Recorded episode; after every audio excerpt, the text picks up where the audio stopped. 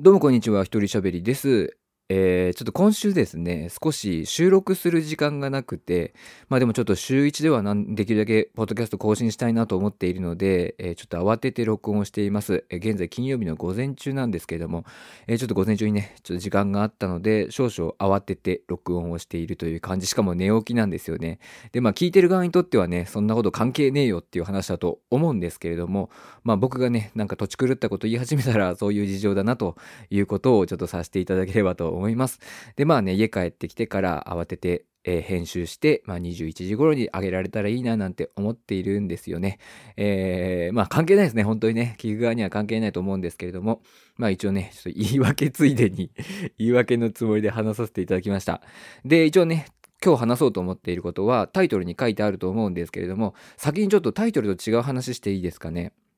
えー、先週の土曜日なんですけれどもあ僕サッカーが好きでねまあ主に J リーグを見てるんですけど、まあ、僕が応援してるですね清水エスパルスというチームがあるんですがあここ最近7連敗というのをしていました。で今年ね、まあ、開幕から5連敗をして、その後5戦負けなし、えー、その5戦の間は2勝3分けだったんですけれども、またその後7連敗っていうね、えー、すごく、えー、しんどいシーズンを送っていて、まあ、ぶっちぎりの最下位、ぶっちぎりってわけではないんですけれども、まあ、一応最下位だったんですよね、順位的には。で、7連敗していたんですけれども、えー、土曜日に、先週の土曜日に、え、湘南ベルマーレ戦で3対0で勝ちまして、久々に勝利を飾って、え僕はとても嬉しかったんですね あの、本当にね、スポーツ観戦って僕はね、まあ、子供の頃から好きでしてるんですけども、まあ、趣味としては正直ね、もう当然ねファンの方増えてほしい、サッカー好きな方増えてほしいと思っているんですけど、正直ね、あまりよろしくない趣味だなと個人的には思いますね。やっぱ負けるとね、気持ちがちょっと沈みますし、うん、なんかやっぱしんどくなっちゃうし、なんかどんよりしちゃうんですよね。気分も落ち込むんですよ。で、当然ね、スポーツなんで、あの、毎回勝つわけではないですし、ね、例えばそのシーズン、もしかしたら無敗でね、優勝なんてして、うおーってなったとしても、じゃあ次のシーズンもそうですかって言われたら、そうじゃないわけで、見れば見るほどいい時もあれば悪い時もあるのでね、そういう意味では、あ必ず浮き沈みのある趣味なので、感情のね、うん、あまり僕としてはね、おすすめできない趣味だなというふうに思っているんですよ。で、まあね、そんな中で僕も当然7連敗で、また負け方もね、ひどいんですよ。あの、自分たちのミスから失点して大量失点、えー、で負けると。うん、いう形で、まあ、ちょっとこのチームが今勝てる相手はいるのかなっていう感じだったんですけどね。えー、なんとか、まあいろいろね、いろいろしまして、勝ちまして、僕はウハウハっていうね。で、今シーズン J リーグはね、一応 J リーグって、まあ、下位のチームは降格、J2 っていうね、下のカテゴリーに落ちてしまう仕組みなんですけれども、まあ、今年はコロナウイルスの影響で、まあ、試合がね、中止になったりとか、あそういうのがいろいろあって、公平性が保てないということで、えー、降格がないシーズンなんですよ。で、僕の応援してる清水エスパルスは今年監督も変わって、チームのやるサッカーの内容もだいぶ変わって、えー、新しいチームを作っていこうぜっていう段階で、まあ、こうね、チームのもうほんと根っこから作り直してる段階なんですよね。まあ、なので今シーズンは、まあ、降格はちょっとしたら困るんだけど、本当に苦しいシーズンになるっていうね、の分かっている中で、まあ、コロナの影響で降格がないってね、いう、まあ、状況になったので、まあそれをまあフル活用するという形で、まあ順位にはあまりこだわって僕はいないんですけれども、やっぱり負け続けるのはしんどいなっていう風に感じていたので、まあちょっとここで1勝して、しかもね、えー、6チーム目の、通算6チーム目の、えー、J1400 勝チームトータルでね、累計400勝ということで、えー、まあじゃあサッカーわかんない人にはね、何のこっちゃって話だと思うんですけども、僕がとてもね、今週の土曜日は喜んだということです。はい、えー、そんな話をしつつね、まあ僕も、うん、今週は割と楽しく過ごせたよっていうことであります。というわけで始めていきましょう。一人喋り。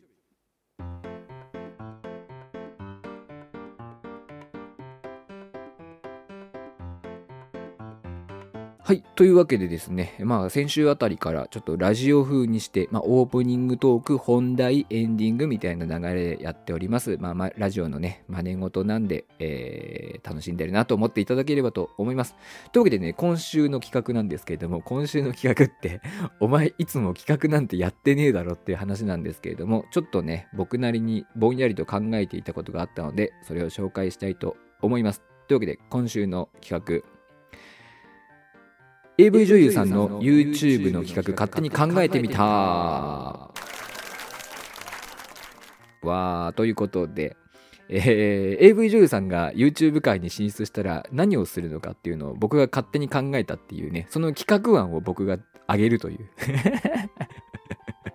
それが何だっていう話ねそれが何だっていう企画なんですけどなんとなくねこの最近ね、えー、コロナの影響で、まあ、芸能人の方とかね、そういうのがかなりこう YouTube チャンネルに進出してきていると思うんですよ。そんな中でね、まあ、我々男性はやはりね、AV 女優さんというものに関しては、えー、敏感に反応してしまう生き物でございます。でね、何人かの方がね、えー、結構有名な方もですね、えー、YouTube に進出してきているんですけれども、まあなんかね、僕の見る限り面白くないっていうよりは、そうじゃねえんだよなっていう 僕だったら、ね、僕だったら、その、ね、視聴者が求めているものはわかんないですけど、僕だったらこういうことを求めるっていうのがね、なんとなく頭に浮かんできたので、ちょっとそれを紹介したいと思います。でですね、まあ、まず大前提として、僕は AV 女優さんにエロいことをやらせるのは好きじゃないです。好きじゃないで、もうやらせたことないんですけど、好きじゃないですね。えー、清純派アイドルとかにね、そういうことをさせるのはね、グイーって感じなんですけど、AV 女優さんね、普段からちょっと過激なことやってるわけですから、その劣化版みたいなことをね、YouTube でやったってしょうがないだろうっていうふうに思いますし、わざわざなんかこう、エッチな話をさせるのも、うん、なんかもう、ザ AV 女優みたいなことやらせたくないんですよね。本当に。テレビじゃねえんだからっつって。テレビじゃねえんだからってってね、まあ、テレビはなんかさ、AV 女優さんが出てきたら、AV 女優っぽいことをやらせたがるじゃないですか。でもそういうことじゃないっていうのをね、ちょっと僕の中ではあって、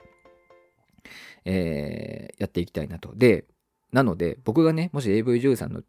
YouTube チャンネルをプロデュースするなら、絶対に、えー、あからさまなエロはやらない。あと、エロいタイトルで釣らない。エロいサムネで釣らないっていうことを、えー、徹底したい。そして、あくまで、えー、プロフェッショナルとして、うん、AV 女優っていうプロとしての、えー、話を、えー、トークベースでのチャンネルにしていきたいなっていうふうに、えー、思っているんですね。で、どんな話をしていくのか、えー、トークテーマですね、えー、いくつか挙げてみます、えー、尊敬する監督、男優さんの話。はい。AV 女優さんの AV 女優さんの話っていうのは、AV 女優さんが話す AV 女優さんの話っていうのは結構多い気がするんですけれども、監督とか男優さんに触れてる人って少ないなと思ったんですよね。結構、あの、やっぱね、まあ、監督さんは裏方のね、トップなんで、あれですけど、男優さんなんかね、今は数が少ないとか言われてますし、まあちょっと男優さんにあえて触れてみるっていうね、で、女優さんから見たこの男優さんのこういう気遣いとか、こういうところとかすごいんだよっていう話は、割と皆さん興味あるんじゃないのかなと思ったので、尊敬する監督、男優さんの話とかね、まあ他のスタッフさん、カメラマンさんでこの人がすごくてとかって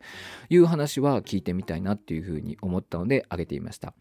あと、これから AV 女優及び男優を目指す人にアドバイス。えー、これはですね、さすがに10代の子とかをあの呼んでその子の相談にね乗るとかはちょっと難しいと思うんですけれども、まあ、これから AV 女優とか男優を目指すってねなってみたいなって思ってる人に、まあ、アドバイスですね、まあ、女優さんによってはうんやめといた方がいいよっていう人もいるかもしれないし、まあ、どうやって親を説得すればいいですかとかあとまあね今のうちにこういう技術を身につけておいたらね、えー、実際になった時に役立つよとか、えー、こんなに厳しいことがあるから覚悟しといてねとかってね、そういうアドバイスを真剣にするっていう、えー、話。これもちょっと面白くな、面白そうじゃないですか？例えばさ、高校生の女の子でさ、将来ちょっと AV 女優になってみたいっていう子もね、実際いると思うんですよ、たくさん。たくさんかどうかわかんないけど、クラスに1人ぐらいの割合でいると思うんですよね。えー、そんな子にちょっとアドバイスを、えー、してみるっていう感じです。まあ、現役のね、女優さんが。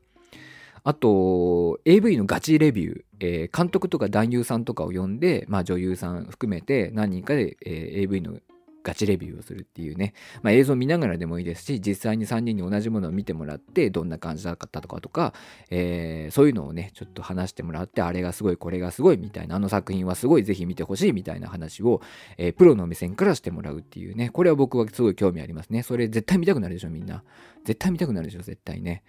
えー、というわけでそれもやってほしいとあと自分の作品を見ながら解説。これもやってほしいなと思いますね。自分の作品を実際に見ながら、この時実際監督からこういう指示が出ていてとか、私はこういうところを意識していてとか、えー、こういうところが難しかったとか、実はここ何回も撮り直しててとか、そういう話をね、えー、実際に作品を見ながら解説してもらうっていう。まあね、あのファンの人が、えー、自分自身でも見ながらね、ああ、ここそうなんだっつってね。まあどうなんだかわかんないですよ。その作品に対してそこまで細かく解説してしまうと、作品を対する見る目が変わってしまうから、あまり良くないっていうのもあると思うんですけれども逆にそういうのもちょっと見てみたいなっていうふうに思いました。でここからはですねちょっと企画色を強くした話ですね。えー、というかまあ2つしかないんですけど、本当はね、僕もポッとあげたかったんですけど、えー、ちょっとあんま出てこなかったです。で、撮影前日のナイトルーティンモーニングルーティンということで、えー、よくね、こう最近ね、ナイトルーティンとかモーニングルーティンとかって流行ってるじゃないですか。インリビングさんが流行らせたやつですね。僕の大好きな。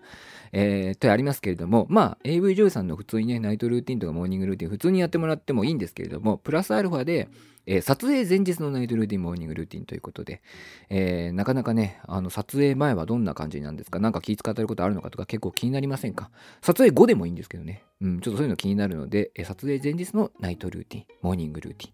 えこれをね、え見てみたいなと。僕自身見てみたいなと。で、これはかなり企画色が強いんですけど、えー、童貞を集めてローション相撲を行い、優勝者を女優さん認定の魔法使いとする、えー、タイトル、私と契約して魔法使いになってよ選手権ということでえー、童貞のね、視聴者さんを呼んで、ローション相撲をさせて優勝した人を、その女優さんに、誰々認定魔法使いっていうね、えー、感じにすると。えー、できればですね、えー、もう30歳が近い童貞の方がいいですね。はい、30歳に近い、もしくは30歳を超えてる童貞の方を集めて、ローション相撲を行い、え優勝者を認定魔法使いにするというですね、私と契約して魔法使いになってよ選手権ということで えー、まあでも今ちょっとね、コロナのね、コロナウイルスの影響があるので、まあなかなかね、そうやって人を集めてっていうのは難しいし、ローション相撲なんてね、させられないと思うんですけれども、まあ一応企画案として、えー、挙げてみました。これ面白そうじゃないですか？面白くないか。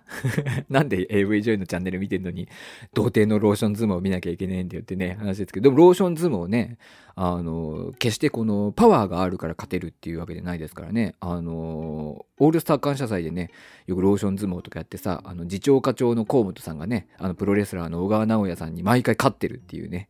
あののもありますので、本当テクニックの世界なんで、まあ、ローション相撲っていうのは結構、うーん、ね、あんま体格差も関係ないっていうのがね、あるので、ちょっと面白いかなと思ってあげてみました。はい、こんな感じですね。だからなんかこう、なんだろう。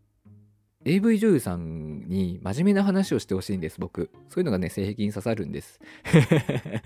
真面目な話をしてほしい。とにかくそのプロフェッショナルとして真面目な話をしてほしいなと思っていて、なんか本当にね、ザ・エロい話しかしませんみたいな、えー、くだらない感じのことをやらないで、ちょっと真面目な話をね、えー、してほしいということですね。まあせっかくこの特殊なお仕事をされてる方なので、えー、そこをね、えー、活かしてほしいなっていうふうに思いました。うん、なんかこう、女の子をホテルに誘う方法とかつってね、いや、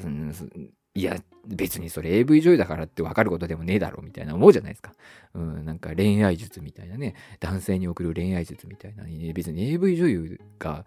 恋愛マスターじゃねえだろってね。あれなんですよ、なんか AV 男優さんとかが、なんか恋愛について語ってるのとか見ると、いや別に AV 男優だからって恋愛うまいわけじゃねえじゃんって、それ。ねえ。それ、それだったらもっとラブ、ラブコメとかさ、恋愛ドラマとかに出てるさ、あの俳優さんとかがさねえ菅田将暉とかがさ恋愛について俺は恋愛マスターなんだって語ってさ別に菅田将暉が恋愛マスターってわけじゃねえだろみたいな 話話じゃないですか。おかしいなと思うんですよ。おかしいなと思うんですよ、うん、あとねなんかこう正しいテクニックみたいなね。教えることは大切ですよ。広めることは大切ですよ。でもなんかあの一番ねそのファン AV のファンタジーの世界で勘違いさせてる張本人たちがなんか正しいセックステクニックみたいなね話してて。だったらなんかもうそういうの映像でやってくれっつって。正しいセックスしかしないですっていう AV をね、えー、やってほしいなっていうふうに思いますけどね。いつもおかしいなと思ってる。うんなんか。いつもおかしいなと思ってる。はい。まあでも、あのー、面白いですし、ああいう人たちのね、なんか真面目な話、うん、なんかやらしい感じじゃない話をちゃんとしたのを聞きたいですね。って、いつも思っているので、ちょっとね、AV 女優さんの YouTube チャンネルを僕が企画を考えるっていうね、えー、ことで喋、えー、ってみました。僕はね、ちょっとそのまだ全然企画を考えるとかね、全然やったことがないので、まあでもこうやってね、素人ラジオ配信をしているので、ちょっと自分の企画なんかも考える練習をしていこうかなっていうふうに思いました。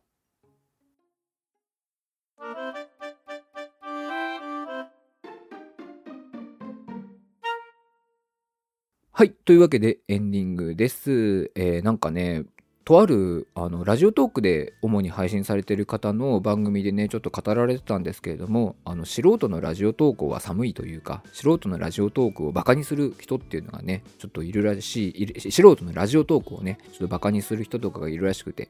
まあでもね確かにそうだと思うんですよ。まあなんか素人がラジオの真似事してさなんか有名人ぶって喋ってんじゃねえよって思う方もいると思うんですけどまあ僕自身ねラジオが好きでラジオの真似事がしたくてそれをねほんと一人でも二人でも聞いてくれたらいいなという感じでやってますので、まあ、これを聞いてくれた人ね、えーなんかあ本当にね別に僕がなんかためになるような話を一切していないので本当にねなんとなく聞いてますのでいいんですよ。なんとなく聞いてますっていう人がねいてくれたら本当に嬉しいなと思っております、